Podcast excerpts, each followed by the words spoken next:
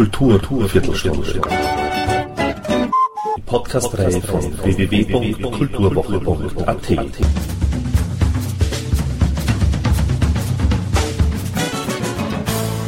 Präsentiert von Manfred Horak. Im ersten Teil des Interviews sprachen wir vor allem über das Theaterstück Guter Morgen Marienthal. In diesem zweiten Teil erzählen Regisseurin Fanny Brunner und Dramaturg Hans-Jürgen Hauptmann über freie Theaterproduktionen von 13. Januar, über Theaterarbeit generell bis hin, wie das komplexe Thema von Guter Morgen Marienthal auf der Bühne weitergeführt werden könnte. Zukunft also. Somit gleich mal Ton ab für Fanny Brunner und Hans-Jürgen Hauptmann.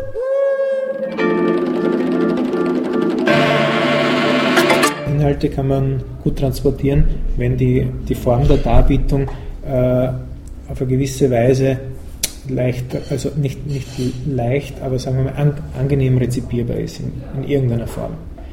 Und das kann natürlich auch Verstörung oder Provokation kann auch angenehm, also oder, oder Thrill oder so. Ja, man will einfach dran sein und, und, und weiß nicht, also. Also es ist, das ist eher sozusagen wie eine Ökonomie der Aufmerksamkeit. Ich kann jetzt Mhm. Es, kann, es muss nicht ein Gütesiegel sein, zu sagen, ich, ich äh, überfordere oder verstöre die Leute, wenn die dann nach 20 Minuten nicht mehr aufnahmefähig dafür sind. Weil dann äh, äh, untergräbt die Form ihr, ihr, eigen, ihr eigenes äh, Mittel sozusagen.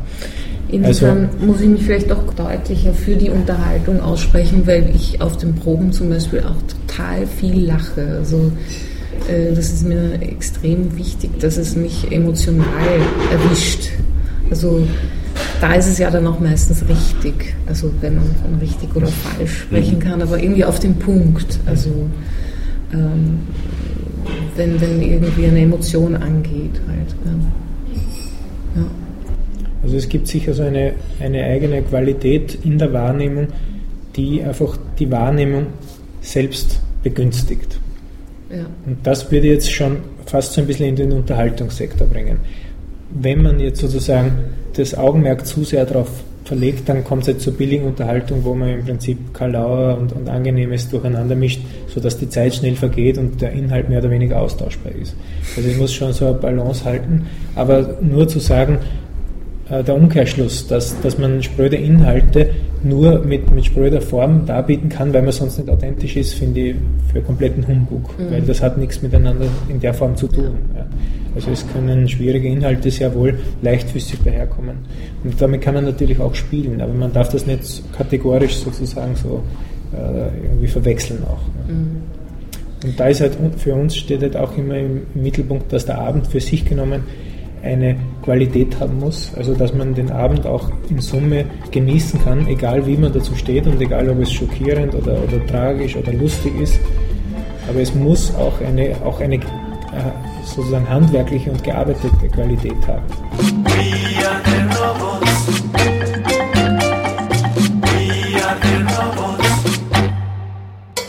Ich habe so meine Theater-Upbringing habe ich am Stadttheater erlebt. Ich war Tänzerin und dann äh, ich irgendwann mal aus Verletzungsgründen dann das Tanzen bleiben gelassen und studiert, bin dann aber natürlich doch wieder, weil es ist ja irgendwie doch ein starker Sog, wieder da gelandet und habe dann eigentlich einen re relativ klassischen Werdegang am Theater, also von der Regiehospitanz über Regieassistenz und dann frei war ich in Graz und dann kam ich an Schauspiel Frankfurt, da habe ich auch meine ersten Inszenierungen gemacht. Jetzt war es bei mir so, dass ich dann, also in den ersten Jahren der selbstständigen Regiearbeiten an Stadttheatern das Gefühl hatte, hm, das hemmt mich ein bisschen in meiner Entwicklung, weil ich da nicht die Dinge machen kann, die ich machen möchte. Das ist zwar so für, für das Erlernen eines Handwerks sehr gut, äh, sich das nicht immer selber aussuchen zu können, aber letztlich habe ich mir gedacht, ich finde mich da in einer Endlosschleife, aus der komme ich irgendwie so nicht raus. Also es war dann irgendwie klar, dass da noch was anderes her muss äh, und, und diese Entwicklung, also am Stadttheater selber hin zu diesen wirklich eigenen Sachen, die, die hat irgendwie in der Form nicht stattgefunden bis zu dem Zeitpunkt. Und dann habe ich mir gedacht, na, dann muss ich halt selber was machen. Und, und äh, es ist einfach eine ungleich größere Freiheit. Damit verbunden auch viel, viel mehr Arbeit. Aber mittlerweile nach fünf Jahren, muss ich sagen, haben wir auch also so ein, ein starkes Team. Und äh, also jetzt weiß ich immer mehr, wie es geht, so also frei, als freier Theatermacher. War da viel Person dabei? Absolut, absolut. Also gegründet habe ich es mit einer äh, Kuratorin, äh, die kommt aus der bildenden Kunst, Fiona Oliver. Mit der habe ich zwei Projekte gemacht und dann kam eigentlich im zweiten Projekt der Hans-Jürgen dazu. Das äh, war, ein, war, ein, Abend über den Ernst Herbeck, äh, über einen Dichter aus Cooking.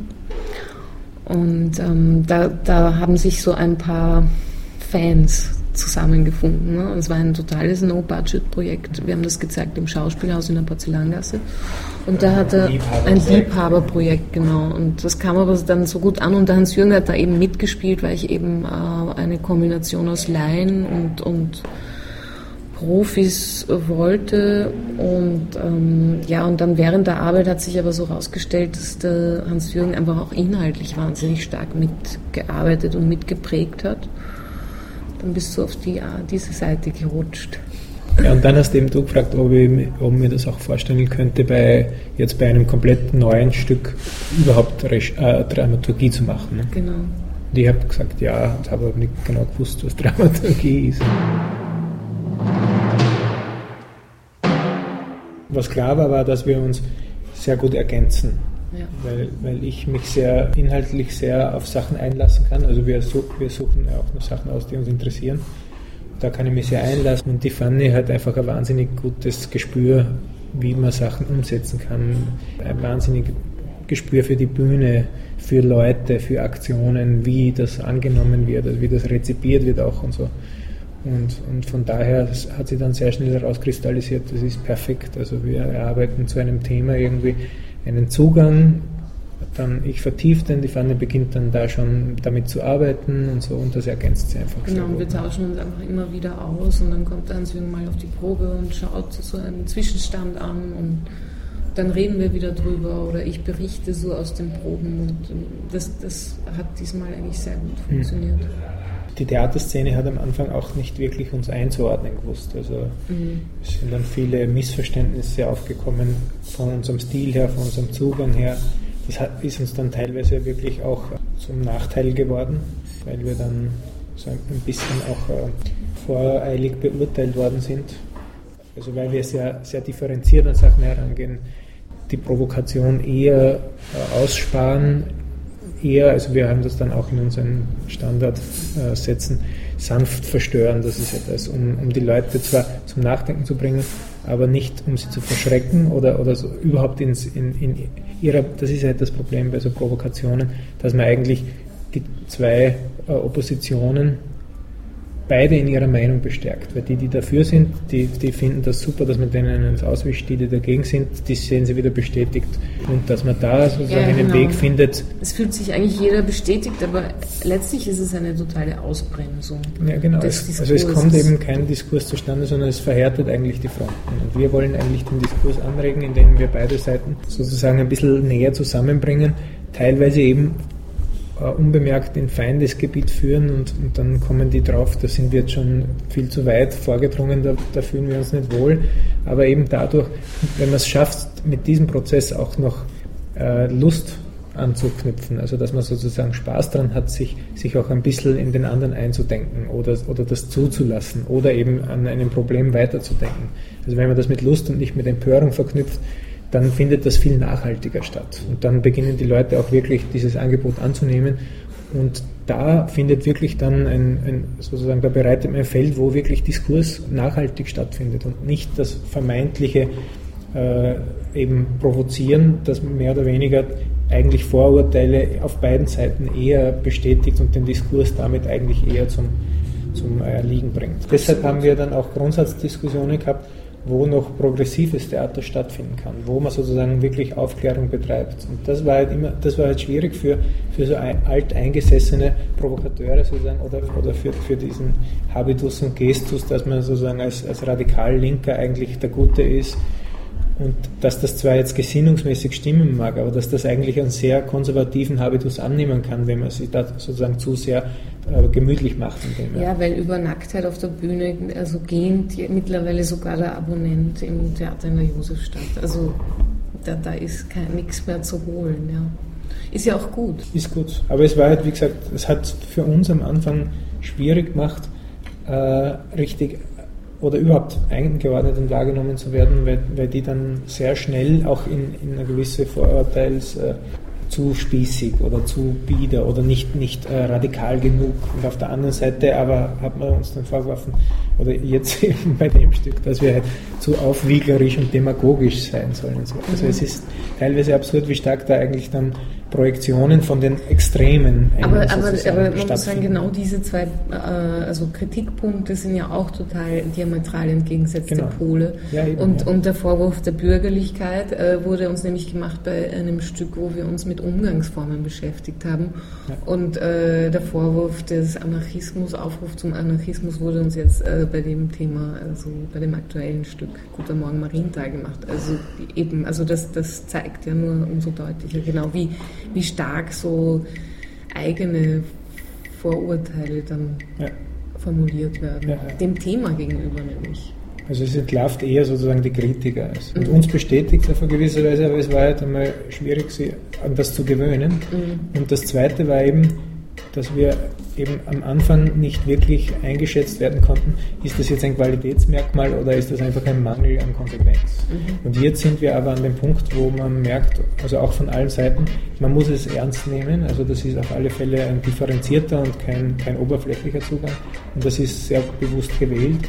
Und das kommt schon langsam in Gange. Und das war jetzt für, für den Anfang sicher schwierig, weil sozusagen man nicht gleich mal loslegen kann aber langfristig sicher ein Vorteil, weil wir deshalb auch nicht so schnell abgeurteilt werden.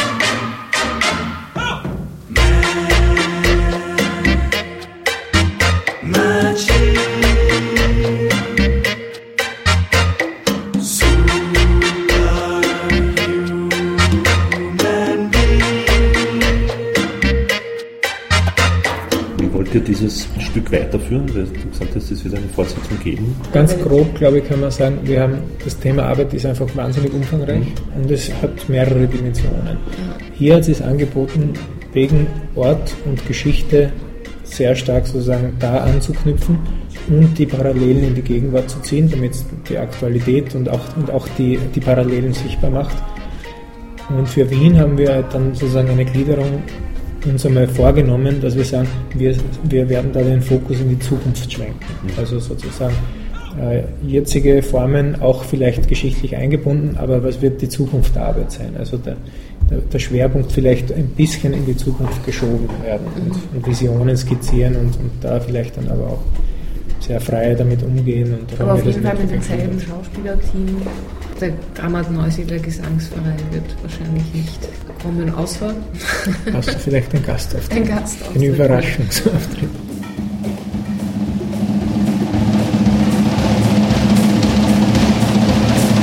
Gewisse neuralgische Sachen schauen wir uns schon gemeinsam an. Das sage ich dann manchmal dem Hans-Jürgen, das müssen wir uns anschauen oder umgekehrt auch. Also doch, wir gehen auch gemeinsam ins Theater, aber ja, also ich muss von mir sagen, ich bin kein Viel-Theatergeher.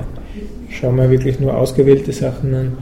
Wir haben in unserem Freundeskreis auch welche, die Theater machen, also sei es als Schauspieler oder als äh, äh, Choreografen, also auch Performances. Da geht man dann ohnehin auch hin, aber ich bin jetzt nicht so ein Theatergeher. Also ich bin mehr. Ja, für mich ist das ein bisschen professioneller der ja. Zugang. Also ich, ich möchte natürlich wissen, was, was gibt es alles, äh, wie setzen das die, die um Stückentwicklungen, wie sieht das da aus und dort aus. Und dadurch, dass ich äh, durch meine eigene Regiearbeit halt in, oft in Deutschland bin, schaue ich dort auch viel Theater. Und also Aber eben für ich, dich ist das in der Arbeit auch wichtig ja, und prägend.